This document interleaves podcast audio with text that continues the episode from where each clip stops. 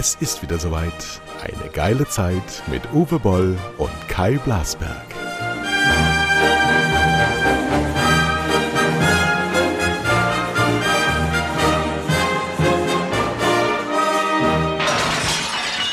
Ja. Du bist Gastgeber, so, aber das hast du vergessen. Gastgeber. Halli, hallo, hier ist Uwe Boll. So, das war der letzte Wortbeitrag von dir heute. Ich werde jetzt monologisieren. Äh, ich habe hab noch gar nicht gesagt, hallo Kai Blasberg. äh, ja gut, dann fangen wir mit deinem Eröffnungsmonolog an. Kennst, kennst, du, kennst du Waldorf und Stettler?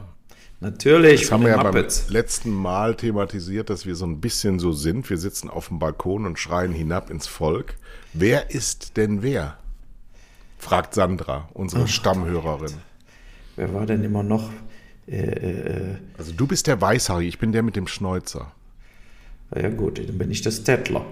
Du bist Stettler, ne? Der ist nämlich so ein bisschen, so ein bisschen viriler. Ich soll dich herzlich grüßen von Olaf, einem unserer nächsten Gäste, eine hochstehende Persönlichkeit der Medienwelt, der auch bald zum Thema Fußball unser Gast sein wird. Wir haben ey, to tolle Gäste in, in den nächsten Wochen.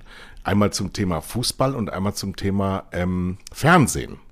Ganz, ganz tolle Figuren. Und äh, gut, er hat dich jetzt klassifiziert, ich werde dir das nicht sagen. Aber er ist ein riesen Fan, weil wir so straight ahead sprechen. Wie geht Ja. es dir denn so? Wie? Du Dir? jetzt mit mir oder was? Ja, Ich- ja. Achso, Ja, nee, ich- ich wollte erstmal, ja. ach so, nee, okay, hast recht. Ich wollte gar nicht monologisieren. Aber wir haben heute eine Premiere. In der Folge 86 ist nach langer Zeit mal wieder ein Hund zugegen. Und ich hoffe, Oh. jetzt ein bisschen länger als nur ein paar Jahre. Wir haben den fast vierjährigen Fiete in unsere Familie aufgenommen. Einen Großpudel. Und ich rechne damit, dass er zur nächsten Folge bereits an diesem Podcast teilnehmen kann als redender Hund. Der ist so wahnsinnig schlau. Der ist so, wir sind das ja nicht gewohnt, schlaue Hunde. Ja, wir haben ja meistens doch etwas dusselige Hunde. Aber der Hund ist so hellwach. Er ist auch ein Hof- und Hütehund. Der steht also ständig vorm Fenster und bellt irgendwelche Blätter an.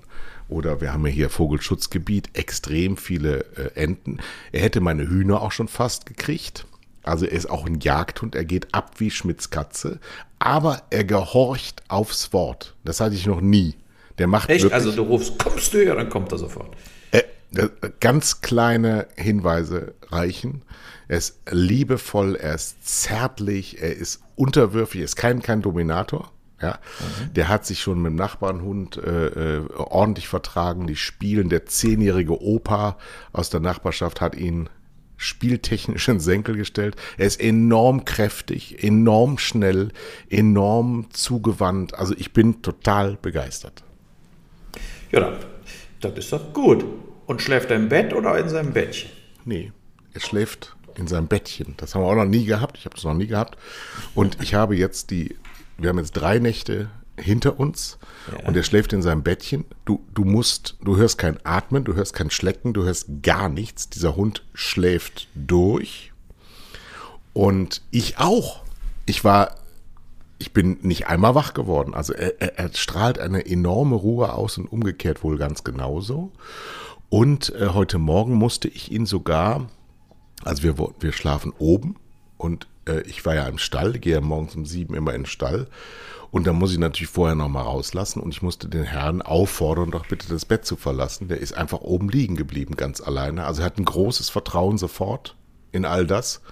Man kann sagen, er ist ein Charakterschwein, weil sein altes Herrchen überhaupt nicht vermisst. Kein, kein Ton, keine, kein, kein Hinweis darauf, dass er irgendwie rezipiert, dass da ir- irgendwas sich verändert hat, sondern natürlich, also eine Freundin von mir hat gesagt, er ist ja bei euch auch in Sahnetopf gefallen. Das stimmt, weil er ist natürlich, wenn man die Landschaft hier kennt, ich gehe raus und dann kann der Hund rennen ohne Ziel und Maß. Und das ist ein Rennhund, der rennt wahnsinnig viel. Wir haben den ersten Ball in den Sielzügen hier schon verloren, versenkt. Er springt dann aber auch hinterher und taucht danach. Und er hat ein Fell wie eine Ente. Das heißt, das Wasser perlt ab. Ist ja ein Wasserhund, ein Pudel Ja, das ist ja letztlich. bei Pudeln so, ne? Die haben einen super, so eine, genau, so, das habe ich auch schon mal festgestellt. Genau, hat überhaupt keinen Haarausfall. Der wächst auch. Er ist ein wirklich ganz lockiger Pudel. Das sind ja Pudel immer. Aber der hat ein sehr dichtes Fell und der, es fällt nicht aus. Er hat keinen Fellwechsel. Das heißt, er haart auch überhaupt nicht. Aber er ist eben auch nicht dreckig. Ich bürste ihn aber auch jeden Tag, damit er nicht so, so Dreadlocks bekommt. Musst du dir den richtigen Friseur suchen im Dörfchen, ne? Wenn er mal, äh, Pudel brauchen ja diese spezielle Frisur oben auf dem Kopf ein bisschen Nee, nee, nee, mehr. nee und das dann- machen wir nicht. Das Ja, machen wir nicht. ne, würde ich auch nicht machen. Ich finde das asozial. Ne? Also manchmal sieht man ja diese Riesenpudel, diese Königspudel rumlaufen. Ich habe ja einen Königspudel, ist ein Königspudel. Ja, genau, aber wie die dann aufgemacht lächerlich, sind. Ja, lächerlich, lächerlich. Ja, lächerlich. Also, heißt übrigens offiziell Großpudel. Großpudel, okay. Ja. Aber er ist schwarz wie die Nacht und ich dachte zuerst, er ist der einsame Killer, aber dann hast du mir das Video geschickt, wo er irgendwie einem im Gesicht rumleckt. Der ist total Äh, süß. Ja, ja, da ist er, ist, er, ist er ganz lieb. Ja, ich denke, das war der einzig positive Teil des Podcasts heute. So, pass auf, ich habe folgendermaßen ähm, Russland. Wir müssen noch über Russland reden Ja. und Moskau, ähm, über die, diese seltsamen, diese seltsamen Figuren, die die da alle hin und her schicken. Also Leute, die wir noch nie gesehen haben, stellvertretende Außenminister und Botschafter und wer da alles. Und ich habe jetzt heute Morgen wieder so ein bisschen beim Schaufeln des äh, der Silage in meine Kuhmünder gedacht. Der Ami zieht gerade wieder eine PR-Show sondersgleichen ab. PR ist ja so die Aufgabe, die, die, die Sache des Herrn Putin nicht. Der sitzt lieber da rum und verbreitet Angst und Schrecken. Aber die Amis, oder jetzt mal eine Frage an dich als außenpolitischen Beobachter der Weltszene, kann das sein, dass wir gerade eine Neuaufführung der Weapons of Mass Destruction Lüge bekommen? Dass, dass Ja, wieder eine riesige Weltgefahr ausgeht von dem bösen Wladimir Putin, damit die Amerikaner ihre Rüstung rechtfertigen? Ähm, beides. Ne? Also ich finde es äh, äh, erstmal Hanebüchen, wie diese Verhandlungen überhaupt stattgefunden haben. Wenn man sich trifft und schickt dann die absolute B-Liga, wo es um die weltweite Sicherheit geht äh, und um möglichen Krieg in der Ukraine, das ist schon mal lächerlich. Also finde ich jedenfalls, ja. So, und dann, wenn man sich trifft mit der festen Absicht, keinerlei Deal zu machen, und da rede ich jetzt über die Amis, ja, wenn man eben nichts anbietet und in einem Meeting quasi sagt, hier ist, was wir anbieten. Ihr zieht jetzt eure Armee von der Grenze zurück und haltet die Fresse und wir machen, was wir wollen äh, in den nächsten zehn Jahren. Wir machen Ukraine schön zum EU-Partner, zum NATO-Partner, wir expandieren noch ein bisschen nach Finnland oder sonst irgendwas. Das ist ja lächerlich. Also es ist auch eine Unverschämtheit und ist einfach nur erniedrigend äh, für, für Putin. Ja, wir haben es schon oft gesagt, wir sind jetzt hier keine Putin-Fans, aber man muss natürlich auch irgendwo mal, äh, sagen wir mal, wenn man sich an den Tisch setzt, egal mit wem, muss man äh, evaluieren und dann in Entscheidungen fällen, ja. Und äh, es ist eben alles ein sozusagen ein Give and Take und wir machen das ja pausenlos. Wir haben ja auch äh, keinerlei Druck ausgeübt auf Saudi-Arabien, nachdem sie den Khashoggi zerstückelt haben. Wir haben äh, äh, selbst bei der Fußball-WM nach Katar. Es wurde geredet und geredet. Am Schluss findet sie trotzdem in Katar statt. Trotz, was weiß ich, 10.000, 20.000 tote Zwangsarbeiter, die sich tot gearbeitet haben, um diese scheiß Fußball-Weltmeisterschaft in einem Land äh, zu bauen, was 60, Pro- äh, 60 Grad Celsius warm ist. So, das ist ja alles, das heißt, überall beweisen wir, dass man sich mit Diktatoren, mit Ungerechtigkeit und so weiter irgendwo äh, arrangieren kann. Nur mit Russland nicht. Der kriegt immer äh, Sanktionen, bevor er überhaupt irgendwas gemacht hat. Jetzt wollten nach den Gesprächen, wollten die Amis sofort weitere Sanktionen durchsetzen gegen Russland. Ohne dass ja Putin was wirklich gemacht hat. Er hat ja noch nichts gemacht. Ne, so, und dann, und dann die zusätzlichen Sanktionen, die Pipeline ist sowieso trocken und äh, kommt kein Gas durch. Ja, also was willst du denn jetzt noch an zusätzlichen Sanktionen machen? Was würdest du denn Amerika sankt, sanktionieren, wenn Amerika auf einmal 150.000 Soldaten an der mexikanischen Grenze auflaufen lässt? Ja, aber sie machen nichts. Sie sitzen an der mexikanischen Grenze und machen nichts. So, äh, was ist denn das? Das ist, es ist ja kein Verbrechen. So wie Putin gesagt hat, er kann doch machen, was er will mit seinen Soldaten. Die können im Norden in Sibirien trainieren, die können an der ukrainischen Grenze patrouillieren. Natürlich ist der Putin, wollte er mit dieser Nummer äh, seine Position verbessern und jetzt geht es wieder äh, sozusagen voll, voll äh, in den Arsch. Aber diese letzte, diese letzte Nummer, die die Amis jetzt gestern gemacht haben, die sagen ja quasi, dass die Russen schon mit Geheimagenten in der Ukraine einen Staatsstreich oder irgendwie so eine genau. Revolution oder Anschläge vorbereiten, sodass sie dann einen Grund hätten, sozusagen einen gefakten Grund, warum sie dann doch einmarschieren können. Das äh, sagt, sagt und, jetzt, und das äh, ist jetzt der CIA quasi. Genau, das ja. ist von CIA heute in die Welt gepustet worden und sogar im Deutschlandfunk, das muss ich jetzt wieder äh, in Anführungsstrichen, wurde dann darauf verwiesen, dass es dafür keinerlei Quellen gibt. Überhaupt keine. Das wird ja. einfach nur behauptet und wir erinnern uns, wenn wir ein bisschen älter sind, an 2003, als Colin Powell, der Außenminister und frühere Vier-Sterne-General der USA, der dann Außenminister wurde, das ist hierzulande auch undenkbar, bei uns ist das Annalena Baerbock. ähm, ja, ja, ja, nee, der Vier-Sterne-General, der dann Außenminister wurde, ist mit selbstgemalten Pappen vor den äh, Sicherheitsrat der United Nations aufgetreten und hat abgrundtief gelogen Genau. Weil er nichts, nichts davon wahr war. Richtig. Und, ähm, und ist als glaub, Held beerdigt worden. All ganz Amerika hat geheult, von jedem Schwarzen bis, zum, bis zur Clinton-Regierung. Dieser großartige Colin Powell. Hat sich aber ne? auch in Grund und Boden geschämt später nach seinem Amtsabgabe, dass er diese Lüge vertreten musste im Namen von ähm, George Bush Junior und äh, Donald Rumsfeld, also Dick Cheney, wirklichen Staatsverbrechern, die wirklich Millionen von Tote auf ihrer Weste haben, auf unserer Seite, der sogenannte Westen, ja. Und wenn wir uns das Gehabe der Amerikaner in den letzten 75 Jahren in der Welt anschauen und dann das Tun von UdSSR dagegen setzen, dann kriegt ihr ganz viel auf die USA-Seite und ganz wenig auf der Russland-Seite. Und dieses Spiel, das spielen wir nach wie vor mit. Und ich frage mich, warum. Ja, warum ist, weil Europa sowieso nichts zu kamellen hat. Es ist ja so, dass, dass äh, diese, diese, Verhandlungen wurden ja auch nicht mit der NATO geführt, sondern direkt zwischen USA, ja, ist okay. die, die quasi Europa sehen als ihre Besatzungszone. Ja. ja? Und äh, nach dem Motto, jetzt sprechen die dicken Onkels und ihr haltet die Fresse, euch brauchen wir gar nicht am Tisch. So wird Europa behandelt. Ja, und das bringt mich wieder genau auf den Punkt, wo wir beide haben ja eine verschiedene Auffassung dazu. Aber ich glaube, also Frankreich hat ja äh, Atombomben. Ja, ich glaube, wir brauchen einen europäischen Atombomben-Sicherheitsschirm. So ist es einfach. Weil zu guter Letzt zählt ja nicht, ob du noch ein paar Panzer anschaffst sondern zu guter Letzt, ja, so ist es doch. Also ich meine, die Bundeswehr kann sich ja sowieso nicht verteidigen. Also die Rüstungsindustrie in Amerika ist da ganz anderer Ansicht. Wie ganz andere Ansicht. Die mögen es ganz, ganz toll gerne, dass Gewehre und Pistolen und nee, nee, die, Armbruste die, ja klar, und panzerbrechende ja, genau. Waffen hergestellt werden, noch und nöcher, damit sie aufs Lager gestellt werden. Kriegsbedrohung entsteht. Ab und zu müssen diese auch in kleinen regionalen Kriegen verbraucht werden. Du darfst ja eins auch nicht vergessen. Der Putin überlegt sich dreimal, die Ukraine anzugreifen, weil die Ukraine nichts mehr militärisch mit dem Land vor zehn Jahren zu tun hat sondern das ist eine extrem aufgerüstete, durch Amerika hochgerüstete Nation mit insgesamt mit allen Reservisten über einer Million Männern unter Waffen. Das musst du dir mal überlegen. So ein kleines Land wie die Ukraine. Die sind bis an die Zähne bewaffnet. Ja, wir ja. würden ja dann stattdessen hier äh, 20 Millionen TikToks absenden äh, beim Angriff innerhalb von äh, zwei Stunden.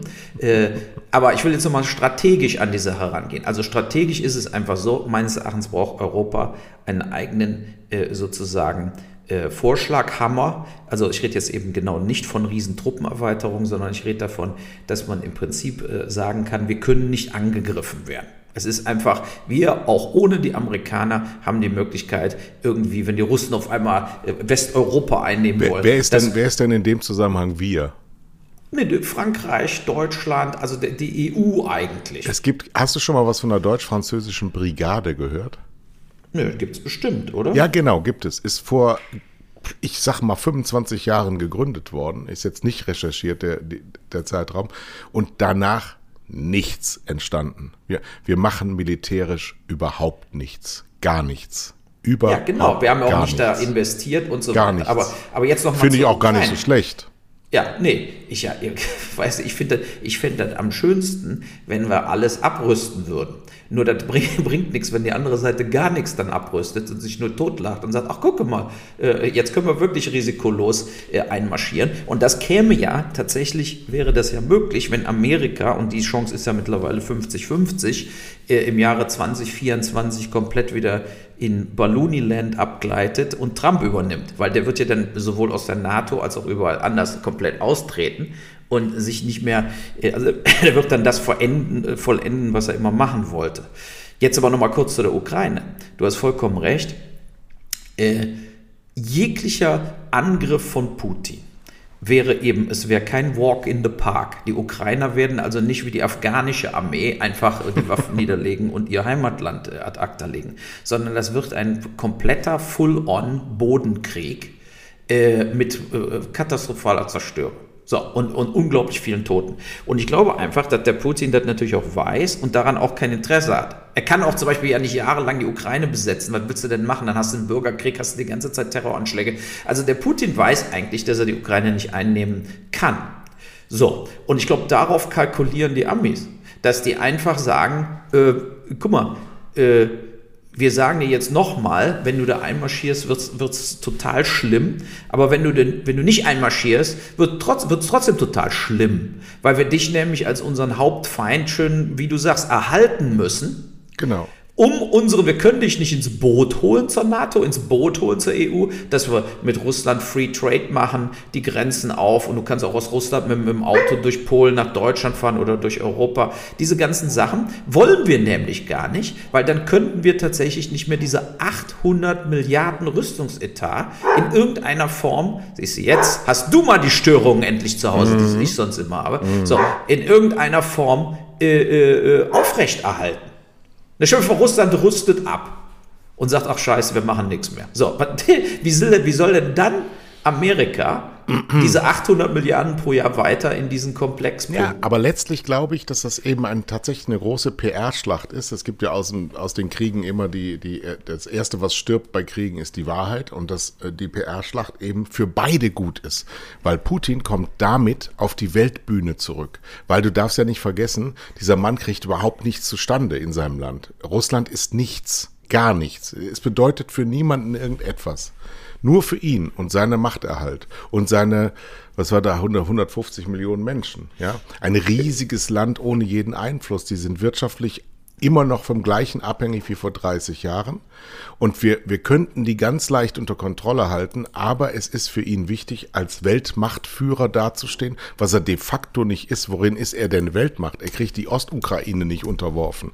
Ja, er kann in die Krim einmarschieren mit undekorierten Hilfssoldaten, mit irgendwelchen Leuten, die nicht mal in seiner Armee sind. Das, er wird ja auch gelassen. Von mir aus hat er auch ein paar gute Kampfflieger, aber in Wirklichkeit ist er politisch vollkommen uninteressanter Typ, außer dass er für uns als Schlackenschammes herhalten kann, den man immer schön in die Fratze hauen kann, damit wir rechtfertigen, dass wir eigentlich gar nicht uns weiterentwickeln. Und unser eigentlicher Gegner und unser, wie ich auch mein größter Feind ist China. Weil China hat nichts mit uns vor, außer uns zu unterwerfen. Sie wollen die ganze Welt beherrschen mit ihrem Handelsdings. Ja, das sind jetzt nicht im klassischen ähm, waffenstarrende, was sie übrigens auch sind, äh, äh, äh, Krieger, die, die uns töten wollen, sondern die wollen uns unterwerfen. Die wollen uns wirtschaftlich unterwerfen und wir ähm, sind gerne bereit dazu, damit wir kurzfristig Quartalsziele von Audi erfüllen. So, und von Russland geht außer ein bisschen Energie überhaupt keine Gefahr aus. Aber Amerikaner haben ein Interesse daran, dass sie Gegner haben, dass sie Feinde stilisieren. Und dem wohnen wir gerade bei.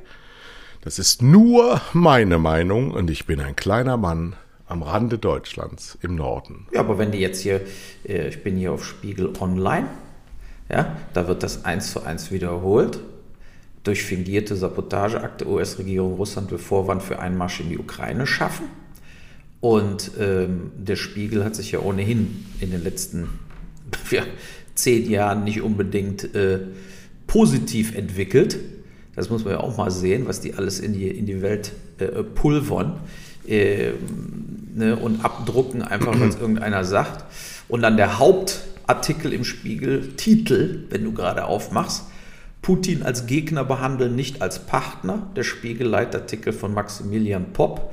Die NATO-Staaten müssen auf Konfrontation zu Kreml-Chef Putin gehen. Dazu gehört neben wirtschaftlichen Sanktionen auch Waffen in die Ukraine zu liefern. Ja, tun wir Nur, doch. Ist doch alles gut. Die sind so bis an die Zähne bewaffnet. Invasion, nein, nein, der meinte jetzt akut, jetzt.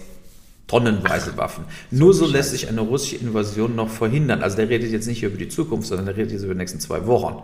So. Wir werden doch gar nichts tun, wenn er das, wenn, wenn wir das, was wir auch als Bilder geliefert bekommen, ja, Invasion nennen, weil wir das so nennen wollen, dann werden wir doch trotzdem seitens des Westens, seitens der westlichen Staatenverbünde, seitens der NATO, weil Ukraine gar kein NATO-Mitglied ist, wir werden doch gar nichts tun, außer wieder nur labern. Protestnoten, Minsker Prozess anfordern und alles Mögliche. Dazu es kommen zu lassen, ist jahrzehntelanges Versagen. Jahrzehntelanges Versagen. Und dass Putin uns nicht zugeneigt ist, haben wir uns selber zuzuschreiben, weil wir jahrzehntelang versagt haben. Dass das ein Zuhälter ist und ein Verbrecher und ein Massenmörder, das wissen wir. Das können wir aber nicht dadurch ändern, indem wir permanent ähm, so tun, als würde er uns bedrohen. Das tut er nicht, sondern der ist am Untergehen und er, er schlägt um sich. Und das hätten wir verhindern können. So, und ja, jetzt, jetzt heißt es natürlich wieder bei so, so bei so Altmaier-Politikern, heißt es wieder, wir müssen jetzt nach vorne schauen und das können wir jetzt nicht mehr ändern und wir wollen schon gleich gar nichts aus unserem Versagen lernen, sondern wir wollen so weitermachen wie bisher, weil der Ami bestimmt die Regel und wir machen mit.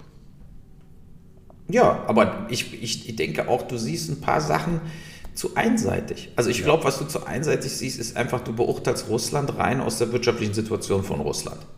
Ja? Äh, du musst äh, äh, jedes Land auch aus der militärischen Situation beurteilen. Und die Russen haben im Prinzip 40 Prozent aller Atomwaffen auf dem ganzen Planeten. Ja. Und die haben ein funktionierendes Militär. Ne, die fliegen nach Kasachstan, räumen da mal eben auf, dann beruhigt sich alles wieder und so weiter.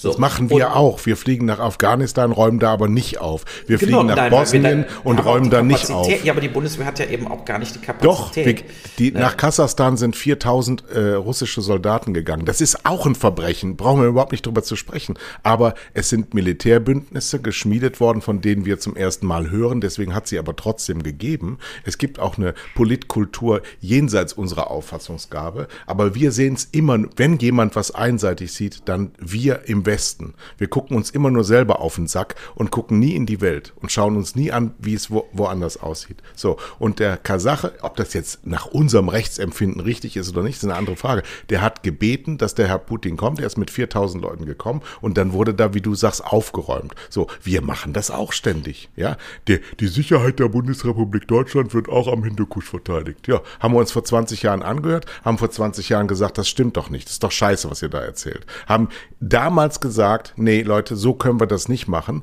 Wurden gesagt, das müssen wir aber so machen, weil die Amerikaner so machen und überhaupt äh, 9-11 und blablabla.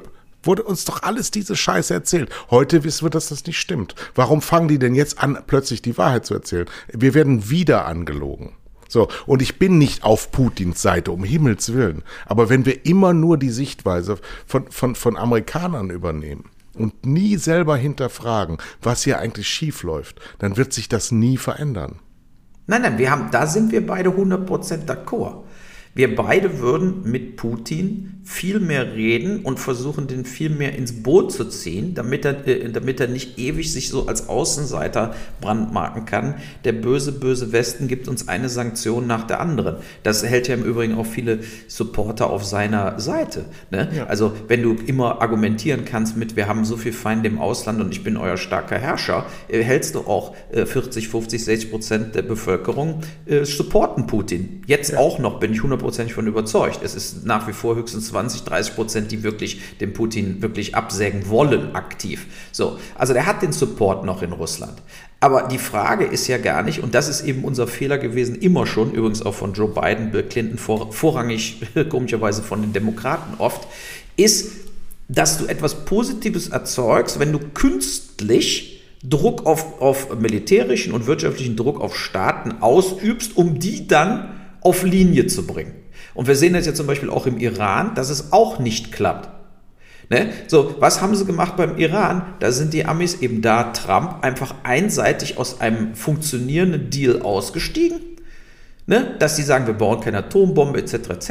Wir haben immer äh, äh, Gruppen, die hier hinkommen können, das beobachten. Ja. Äh, äh so, ausgestiegen mit äh, dem sozusagen Ersatz von gar nichts. Stattdessen Sanktionen, Sanktionen, Sanktionen. Im Iran keine Lebensmittel, die Leute hungern, können kein Geld mehr transferieren, Gelder wurden eingefroren, die Iraner total angepisst, jetzt bauen wir eine Atombombe. Ja, so, das war das Ergebnis von, von Trump. Und wir lassen keinen mehr rein von der EU ja. oder diese ganzen. Diese typische typische ähm, Vorgehensweise von Amerikanern: Konflikte künstlich herstellen Genau. Nachdem man sich unglaublich angestrengt hat, sie zu befrieden.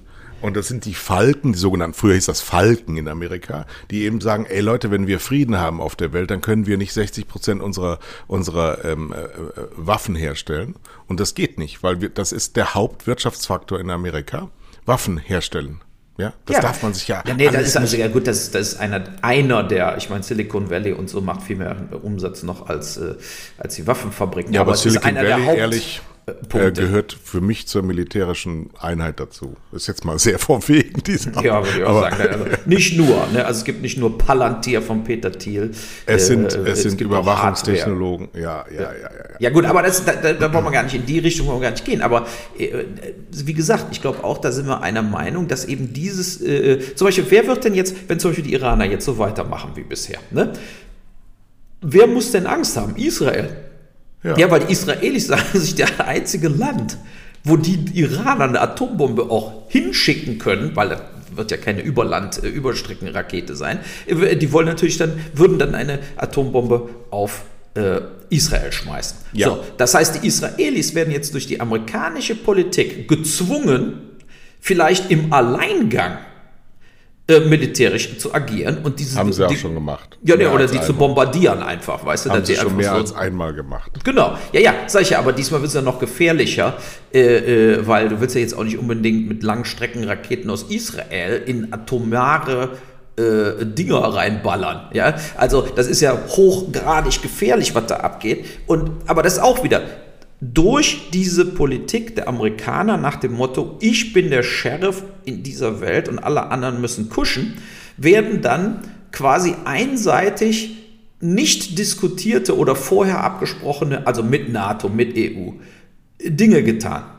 Und das bringt mich wieder zu dem Punkt, die EU muss auch militärisch unabhängiger werden von Amerika, sodass sie einen wirklichen Platz an so einem Tisch haben. Ja, die Chinesen wie du sagst, als Haupt Weltübernahmekandidat, ja, also also die Chinesen werden ja Amerika ablösen als, als Hauptmacht irgendwann, äh, sozusagen, und die lachen sich die ganze Zeit nur tot, weil was machen Chinesen währenddessen? Gar nichts, interessiert den Scheiß, die investieren weiter, kaufen sich Afrika komplett zusammen und äh, übernehmen peu à peu äh, genau das, was die Russen nicht geschafft haben, schafft nämlich China zur genau. größten und erfolgreichsten Volkswirtschaft zu werden. Und ganz nebenbei dann bei 1,3 Milliarden Bevölkerung haben die dann auch zufällig 50 Millionen Soldaten äh, und Atombomben und so weiter. Und da hat gar keiner mehr den Hauch einer Chance gegen.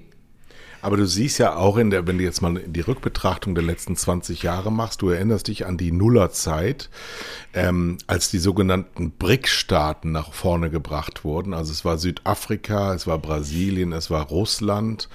Ähm, wer war noch dabei? Sag mir schnell, Indien und ähm, war China ein BRIC-Staat? Ich weiß es gar nicht. Und davon hat es außer China keiner geschafft in Wirklichkeit. So. Und wir faulen gerade vor uns hin und merken nicht, ähm, wie sich das alles verändert und kriegen dann den schwächsten von allen, den Russen, als den Hauptgegner vorgeführt. Und dagegen wehre ich mich. Ja, da sind wir, wie gesagt, da sind wir d'accord. Ich bin der Meinung, wir müssen mit Putin reden. Wir müssen den ins Boot holen. Wir müssen vor allen Dingen auch, wenn man jetzt einfach mal an äh, Umweltschutz äh, und Global Warming denkt, ist natürlich die Nord Stream 2 für uns äh, die einzig mögliche Lösung. Wir können nicht amerikanisches Fracking-Gas kaufen für doppelt so viel Geld, was dann mit riesigen Tankern über den Ozean gefahren wird. Das wäre Irrsinn, auch gegen unsere ja. Klimaschutzagenda. Und aus dem Grunde, weil wir das Gas ja auch brauchen, weil wir ja nun mal Kohle und äh, Atomkraft abschalten wollen und so weiter. Äh, diesmal ist dein, dein äh, Hahn im Hintergrund auch. Wunderbar. also, in einer Sendung endlich mal nur du wirst gestört. So, und, ich werde doch nicht gestört, der, der kräht den ganzen Tag. ja, deshalb ist es eben so, dass, äh, ähm, dass wir äh, um diese Pipeline am Schluss nicht äh, äh, hinweg können. Und wenn man mal überlegt, wenn immer gesagt wird, ja, aber da kann der Putin uns erpressen, da stellt er, stellt er das Gas Ja, ein. und ja? wir ihn ja auch. Ja, das sage ich doch. Das ist es doch. Wir doch ihn auch. Er braucht doch das Geld. Er braucht doch, genau wie du sagst, die ganze Wirtschaft von Russland lebt ja nur vom Export von Bodenschätzen. So, und das ist doch der Punkt, wie man für ewig versucht, Frieden herzustellen, ist, indem man Handel und Wandel zusammen macht. Und Leute aus Russland leben in Deutschland, Leute aus Deutschland leben in Russland, man fährt in Urlaub etc., wie auch immer. Man muss sich vermischen und die Leute ins Boot holen. Und neues da, Thema, neues Thema, neues ja, Thema. Ich habe ein neues Thema. Ich habe auch noch viele Thema. neue Themen. Gut. Wie also. verkommen ist England? Stell dir folgende Situation vor. Ja, ähm, die, die englische Regierung hat im letzten Mai verkündet, dass es einen erneuten Lockdown gibt. Am gleichen Tag bittet der Prime Minister, der erste Minister seiner Majestät, zu einer Gartenparty, zu der er selber erscheint, um anschließend sagen zu müssen, er hat aber nicht gewusst, dass in seinem Garten eine Party stattfindet, obwohl er mittendrin stand. Er aber gedacht hat, das ist ja eine Arbeitssitzung und die Kollegen haben sich zulaufen lassen. Das war übrigens an dem Tag, bevor äh, Prinz Philip beerdigt wurde und die Queen alleine in der Kirche saß aus Corona-Gründen und um ihren Mann nach 70 Jahren trauerte. Wie verkommen ist dieses Land, nachdem die Queen, die in diesem Jahr, ähm, im letzten Jahr ihren Lebenspartner verloren hat und übrigens auch ihre Kammerzofen, zwei ihrer Kammerzofen nach 30 und 50 Jahren verloren hat dann auch noch ihren zweitältesten Sohn, dem seit den 80er Jahren bekannten Randy Andy, alle Titel, alle militärischen und alle äh, bis auf den ähm, Graf of York, glaube ich, äh, abnehmen muss, damit er als Privatmann vor Gericht gestellt werden kann. Diese arme Frau ist 95 Jahre alt, hat den beschissensten Prime Minister ihrer Zeit, und sie hatte beschissene, und den beschissensten Sohn, den du dir denken kannst, obwohl dein erstgeborener Prinz Charles heißt. Also, was ist mit diesem Land los? Nee, was ist, was passiert, wenn du Leute, ähnlich wie Trump, ist eben auch Johnson, ein totaler, impulsiver, äh, nicht austarierter Mensch. Ne? Und der hat sozusagen, ist sozusagen das Gegenteil vom Steinmeier, äh, äh, äh, unser Bundespräsidenten, der ist so austariert, da ist einfach nur stinklangweilig. Aber er hat ja jetzt, der Johnson verliert ja eben auch die, den Support in England selber, von, vor allen Dingen von seiner eigenen Partei, die die ganze Zeit gegen ihn stimmt bei allem. Also mittlerweile stimmen ja nur noch die, die anderen, die Labour-Partei, für seine äh, äh, Corona-Maßnahmen. Aber dass er eben selber die Corona-Maßnahmen, er hatte ja auch Corona ein oder zweimal, äh, immer wieder unterläuft und dann eben dieses Null-Feingefühl da für die Queen. Wobei ich jetzt sagen muss, ich hoffe, Prinz Andrew landet im Knast. Ja, sie haben ihn ja jetzt entmachtet, intern schon. Ich glaube nicht, die Queen wird den nach Amerika ausliefern. Also ich glaube nicht, dass der da an diesem Prozess gegen ihn wegen Vergewaltigung teilnehmen wird. Aber Prinz Andrew, wer den länger beobachtet hat, das ist ein mieser Verbrecher der hat immer versucht, so als schwarzes Schaf quasi mit kriminellen Aktivitäten, vor allen Dingen in Afrika, mit Minengesellschaften, Ausplünderung und so weiter Geld zu verdienen. Da war der ja in mehrere Skandale verstrickt. Ja gut, das haben seine Vorfahren auch alle gemacht. Ja, seine Vorfahren, aber sagen wir mal, er dann, also sagen wir mal, da hat er sich nicht mit Ruhm bekleckert. Aber ich hoffe, dass dem der Prozess gemacht wird und dass ein internationaler Haftbefehl gegen den erwirkt wird. Ähm, dass er wenigstens nicht mehr reisen kann und dann in England äh, irgendwo auf dem Landsitz versauern muss. Also mein Mitleid mit der Queen hält sich in Grenzen. Ich würde ja jeden Adel abschaffen und komplett ja, ich glaube, ich glaube ehrlich, ehrlich, äh, das steht auch unmittelbar bevor. Ich glaube, dass wir einen Wertewandel und einen Weltenwandel erleben, wenn die Frau stirbt. Das wird mit 95 Jahren unmittelbar bevorstehen. Irgendwann wird die ja mal gehen. Und ich glaube, dass dann ähm, hochinteressantes Thema, was ich nicht wusste. Weißt du, dass es keine Adelsfolge, Rangfolge gibt in England, sondern dass das Parlament festlegt, wer König wird? Das wusste ich überhaupt nicht. Ich dachte, die ja. Bestimmt, wer König wird. Nee, Eben nicht. Erstens kann sie es ja nicht, wenn sie tot ist. Und zweitens, das Parlament äh, ernennt den König. Also Elton John wird der nächste König dann. Nee, es äh, muss schon aus, der, aus, den, aus den Länden der Windsors also, gekommen okay. sein. Also Charles oder William. Charles ist 75. Also dann der William. Ne? Und da, pass auf, da, da ist wirklich die Chance. Die Chance ist, dass ein William sagt, es ist vorbei. Ja. Ne, dass er sozusagen, er ist jetzt König, aber dann, dass er auch die Sache quasi auf ein ziviles, bürgerliches Niveau heruntersenkt. Das wird aber die Kate nicht zulassen, weil sie so geil darauf ist, Königin, also wird ja nicht Königin, aber die, die Frau des Königs, William, ist die gerade 40 geworden, haben ein Porträt gesehen, die Frau ist eiskalt. Eiskalt. Die lacht ja, immer so schön. Nie geheiratet. Die ist wie die Megan, die ist auch eiskalt. Nur die Megan hat gemerkt, sie kommt da nicht durch in England, also lieber nee, ihn weil, rausholen. Weil die Reihenfolge eben nicht stimmt. Ja, Megan war klar, in ihrem Leben bin ich die Nummer eins. Und da hat sie plötzlich gesehen, ach, die Kate ist ja vor mir, weil der ist ja der, die Frau vom älteren Bruder. Da habe ich ja überhaupt nicht drüber nachgedacht. Hat richtig sich verzockt. Mein Gott, haben wir hier schöne Themen. Djokovic. So, ja, Djokovic. Djokovic machen wir auch noch, aber dann kommen wir natürlich noch kurz zu Corona, weil jetzt sind wir ja bei Djokovic. Oh, nein, nein, nein, nein, nein. Und ähm, also, ich sagte erstmal meine Meinung zum Djokovic. Djokovic ist ein blöder Arsch, ein äh, Betrüger. Ja? Und der Punkt ist ja, du kannst eben nicht der super Tennisprofi sein und 200 Tage im Jahr durch die ganze Welt traveln und dich nicht impfen lassen.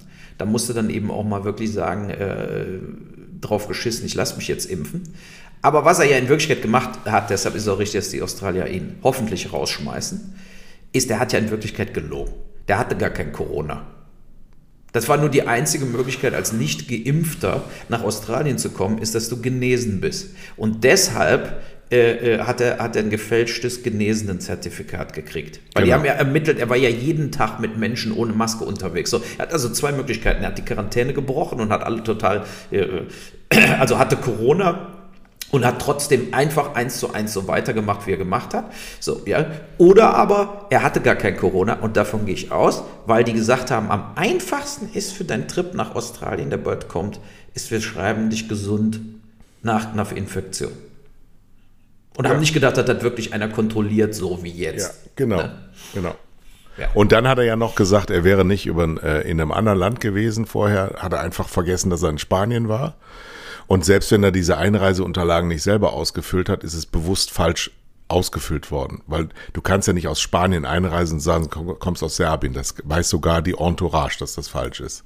Also da ist eine, eine, weil der sein, sein Vater ihn auch mit Jesus Christus verglichen hat, da ist eine Weltentrücktheit entstanden, dadurch, dass Menschen eben durch eine großartigste Leistung, weltweit anerkannte Leistung, ähm, so abgerückt sind und nichts mehr mit der Realität zu tun haben und vielleicht noch aus einem eher nachteiligen Umfeld, was das Land und die Herkunft angeht, weil die Serben auch bei Jugos insgesamt als etwas gaga äh, gehandelt werden in der Regel, ähm, als etwas äh, sehr nationalistisch und sehr sich selbst überhöhend, ähm, dass jetzt zu dem Zeitpunkt, äh, wo dieser Podcast abgesendet wird, ist wohl klar, dass er das Land verlassen muss. Ich weiß, ist noch gar nicht äh, entschieden, aber ich glaube, der, der Einspruch wird nicht mehr äh, rechtens sein. Und man muss natürlich dann auch wieder ein Organisationsversagen auf Seiten des Tennisverbandes der ATP sehen. Die Spieler müssten einfach sagen, gegen den trete ich nicht an. Der ist, der hat sich gegen unsere Regeln ähm, äh, versetzt. Wir haben keinen Bock darauf. Die US Open, äh, die, die Australian Open sind auch ein gutes Turnier, ähm, wenn er nicht antritt. Ja, es geht ja jetzt darum, dass er sein Lebenswerk nicht vollenden kann, nämlich den zehnten Titel in Australien holen, den, was noch keiner geschafft hat. Und äh, das hat er sich jetzt selber versaut. Und daher kriegt er, wenn er, wenn er das bekommt, drei Jahre Einreiseverbot, dann ist er ja auch 37 und wird international nicht mehr auf oberstem Niveau spielen. Und ähm, ja, also ja, ich aber mein ihn, Mitleid hält sich in Grenzen. Genau, ich werde ihn nicht vermissen. ob der in sein Lebensziel erreicht oder nicht. Der, der, hat gefuscht, der hat gelogen, der hat bei der ja. Einreise. Du kannst immer, genau, wenn du bei der Einreise lügst irgendwo und die finden das raus, bist du überall für drei bis fünf Jahre gesperrt fürs Land, genau. auch wenn du Amerika willst, wie auch immer. Und äh, das, der muss endlich mal so bestraft werden mit seinen Privatjets und so weiter, wie wie es gehört. Ja, ja. also äh, ich bin dafür keine Gnade gegen ihn. Ähm, aber ich will noch ein paar Sachen raushauen, die du sozusagen dann kommentieren kannst. Also zuallererst ja. mal, Drosten sagt urplötzlich gestern in der Pressekonferenz, äh, irgendwann muss man das Virus auch laufen lassen. Das finde ich ja. ja lustig, dass das aus dem Mund vom Drosten kommt. Darf ich dazu ergänzen, Klaus Stör hat gestern im Deutschlandfunk verkündet, ähm, dass er sich äh, vorstellt und wünscht, was Drosten übrigens im September auch schon mal gesagt hat, dass alle Geboosterten sich jetzt nochmal infizieren. Das ist, muss mit, ja, muss man echt, ja, weil dann die Immunität geschlossen ist. Weil dann, ich habe mir das von meiner Biologin heute Morgen im Bett erklären lassen, die, ähm, die Mundschleimhaut dann so viele Antikörper hat, dass das Virus da schon nicht mehr weiterkommt. Das also heißt, sollen wir jetzt also alle hoffen, dass wir trotz es gibt eine Ich kenne ja genug, die äh, Corona haben, trotz Ich hatte übrigens gestern einen roten Ausschlag zum ersten Mal in meiner Corona-App, habe gestern PCR-Test im Gesundheitsamt gemacht, warte noch auf das Ergebnis. Der Schnelltest war negativ, meine Frau ist auch negativ. Das haben wir uns wahrscheinlich im Mallorca-Flieger geholt, ja. Also noch ein Jahr vorher hätte ich mich selber zum Vollidioten erklärt, aber heute sind wir bewusst damit umgegangen, weil wir eben dieses Risiko eingehen und auch an Sandra dieser Hinweis, ähm, wir sind nun mal halt massenhaft sehr benachteiligt und wir müssen irgendwann wieder an einen Punkt kommen, wo ein allgemeines Lebensrisiko Sache des Einzelnen ist. Ja, du siehst es ja auch gerade, ähm, die FDP hat eine Todesangst, dass sie jetzt in so eine Diskussion reinkommt, dass sie die Impfverweigerer sind, weil mhm. sie eine Impfpflicht an, an äh, äh, gestachelt haben, also in der allgemeinen Diskussion immer gesagt wird, eine Impfpflicht wird es nicht geben, dann kippte das, dann muss eine Impfpflicht kommen. Jetzt versuchen sie aus dieser Nummer wieder rauszukommen. Dieses totale Versagen von Politik, dem wir gerade beiwohnen, was ich übrigens nicht schlimm finde und Staatsversagen ist es auch nicht. Es ist einfach nur Menschenversagen von Politikern. Du hast den Titel gesehen von Karl Lauterbach auf dem Spiegel diese Woche. Ich habe mich totgelacht, ja, als James Bond mit der Spritze in der Hand. Das ist Aufgabe des Spiegel, genauso zu, zu, zu polarisieren und auch genauso die Leute rauszunehmen. Ich habe vorher gesagt, dass Klaus äh, Karl Lauterbach scheitern wird in diesem Amt. Er ist jetzt schon gescheitert, weil er hat einen riesigen Skandal, das für die meisten unpolitischen Menschen gar nicht so wahrnehmbar.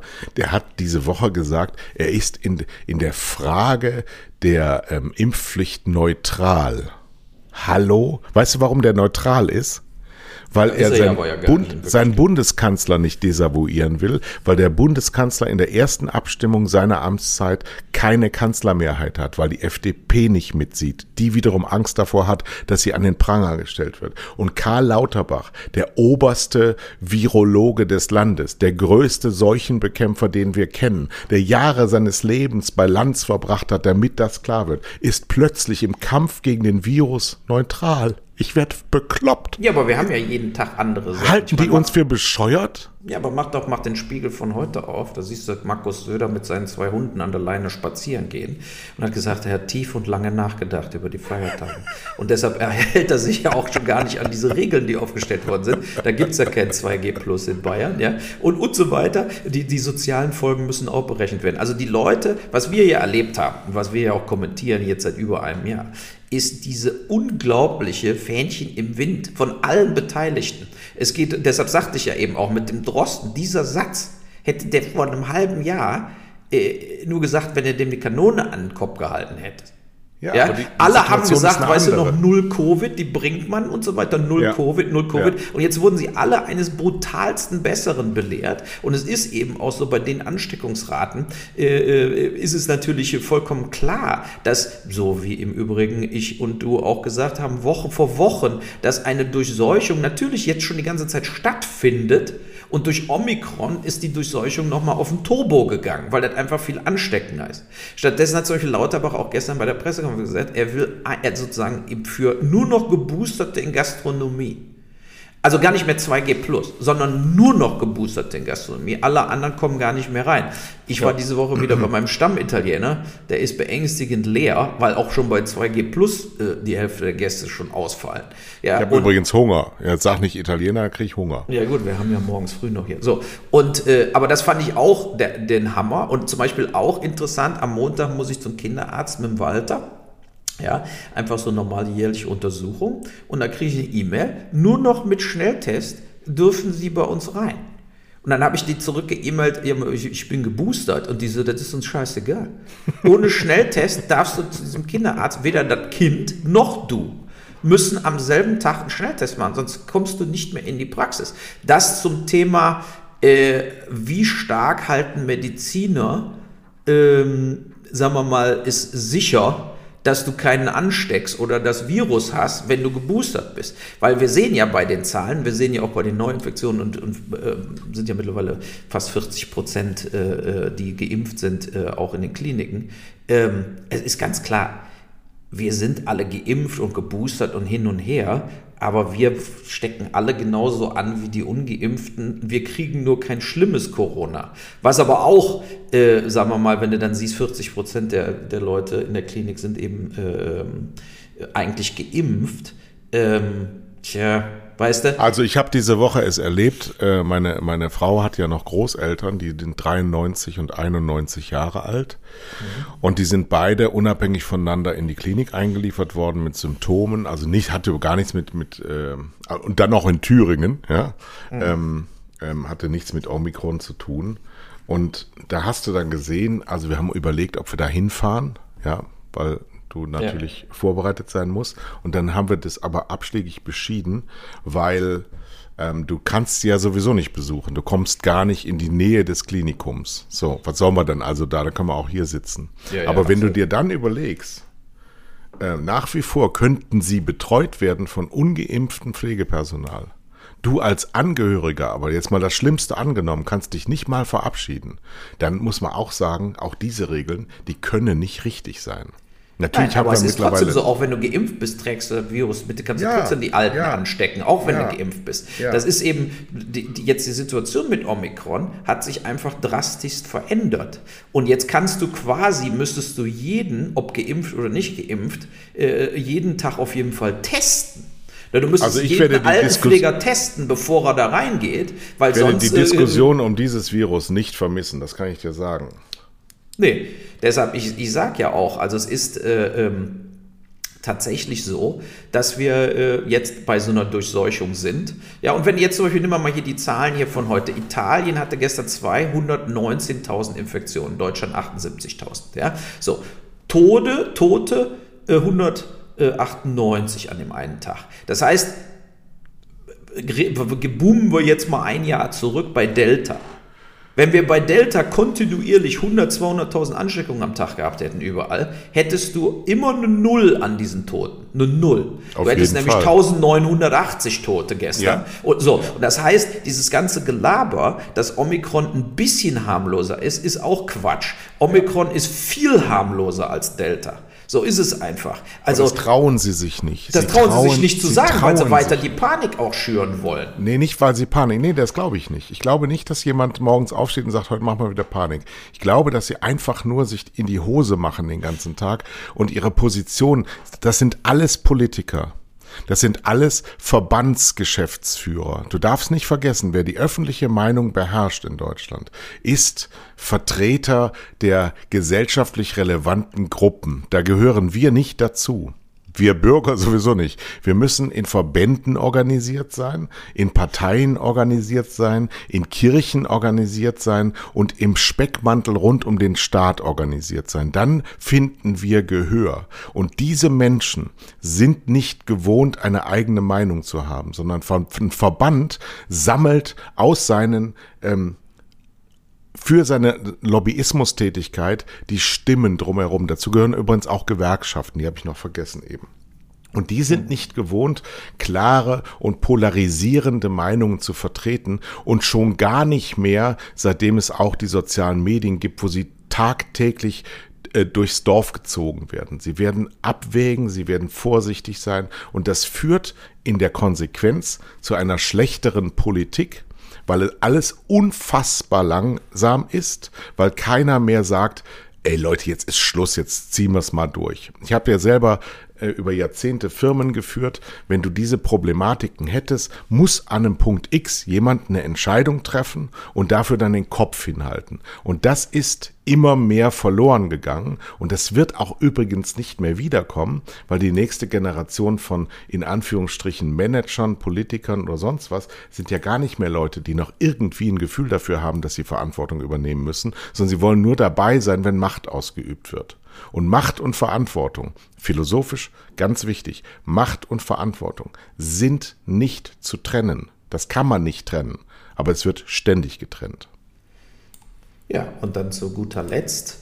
Äh, äh, ja, also ich, ich sehe es, das sehe ich äh, äh, ähnlich. Ja. Wir haben einfach eine Situation, ähm, wo, die, wo geoutet wurde, dass der klassische Politikertypus äh, auf Joberhalt, aber nicht auf Führung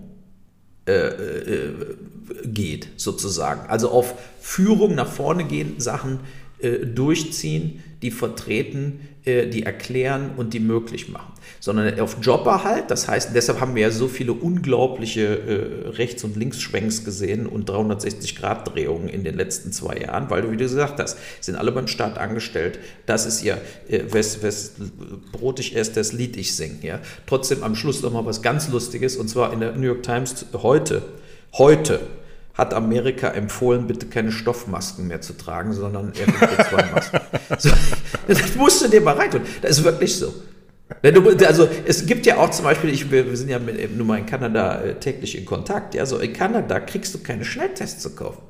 Du musst zu diesen Testzentren gehen. Du kriegst keine Schnelltests. Und in Amerika hat jetzt der Biden beschlossen, jeder kriegt sieben Schnelltests nach Hause geschickt, selber. Aber du konntest auch in den USA diese Schnelltests nicht kaufen. Das zum Thema andere Länder auch, äh, wie langsam, also die Amis und die Engländer haben ja ge äh, geimpft, wie der Arzt kommt am Anfang, aber bei anderen Sachen haben die vollkommen äh, schleifen lassen. Bei Tests und Selbsttests möglich machen, richtige Masken empfehlen. Wie kann man jetzt erst sagen die selbst gehäkelten, weil in Amerika konntest du ja die ganze Zeit quasi auch mit so einem Halstuch, was du dir äh, mhm. vor die, ne, gebunden hast, konntest du überall reingehen. Da wird jetzt erst empfohlen, also du kannst nach wie vor diese Stoffmasken, die du selber gehäkelt hast, anziehen, aber es wird jetzt empfohlen, übrigens, die FFP2-Maske ist sicherer. Das zeigt eben auch, ähm, wenn man überlegt, äh, fast die Hälfte der, der, der Welt ist fast gar nicht geimpft, beziehungsweise 5% Impfquote, 10% Impfquote in mehr als der Hälfte der, der Welt. Also wir sind, wir sind nicht da, wo wir glauben, wir sind. In Deutschland sind wir enormst sozusagen schon nach vorne geschoben, ja, weil wir zumindest jetzt genug Impfstoffe haben, genug Impfcenter, genug Testcenter, genug Selbsttestmöglichkeiten, das haben wir schon alles, aber selbst hier wird äh, von heute auf morgen äh, rumgeeiert und Meinungen korrigiert, damit alle schön in, in, äh, in, in Arbeit und Brot bleiben, äh, die da sitzen. Ja, also so aber dieser, dieses, dieses common-sensige deutsche Mittel Maßstreben hat jo. uns sehr, sehr, sehr weit gebracht. Ja, aber wie gesagt, ich glaube, dass, dass wir deshalb noch so gut dastehen, ins international gesehen, weil die anderen so doof sind, beziehungsweise so schlecht dastehen. Ja. Ne? Also es ist also wirklich nicht so, entscheidend wäre ja, wir orientieren uns an gar keinem anderen Land, sondern sagen einfach, wir machen hier die Fehleranalyse, wir machen hier äh, äh diese äh, äh sozusagen äh, die richtigen Entscheidungen und ziehen die durch, ne? wie eben ein Leader es tun sollte, ja. äh, auch im Hinblick vor allen Dingen eben auf Umsteigen auf äh, erneuerbare Energien und so weiter und so fort. Und äh, da sehe ich im Übrigen auch, ich meine, wir sind ja auch für heute durch, können wir beim nächsten Mal weiter diskutieren, aber die ist eben, ich glaube schon, dass der Lindner, ich habe den diese Woche gesehen bei diesem Beamtenkongress, wo der, der oberste deutsche Beamten, äh, äh was weiß ich, Gewerkschaftsführer wieder gesagt hat, äh, wir haben auch überhaupt keine Möglichkeit, äh, der hat quasi dafür geworben, wir brauchen noch mehr Beamte, noch mehr Be äh, äh, Leute, die für die Regierung arbeiten, weil wir sonst diese Digitalisierung und diese ganzen Sachen überhaupt gar nicht hinbekommen. Mhm. Wir haben so viel Arbeit, äh, äh, also er hat sozusagen dafür geworben, dass, dass dieser Staatsapparat noch weiter expandiert, weil wir sonst einfach im Karteikastensystem immer noch hängen bleiben. So, und da muss man sich natürlich auch mal mit beschäftigen. Wir beide würden sagen, die Hälfte dieser Leute alle entlassen. Aber in Wirklichkeit muss es eben doch wahrscheinlich eine Übergangsphase geben.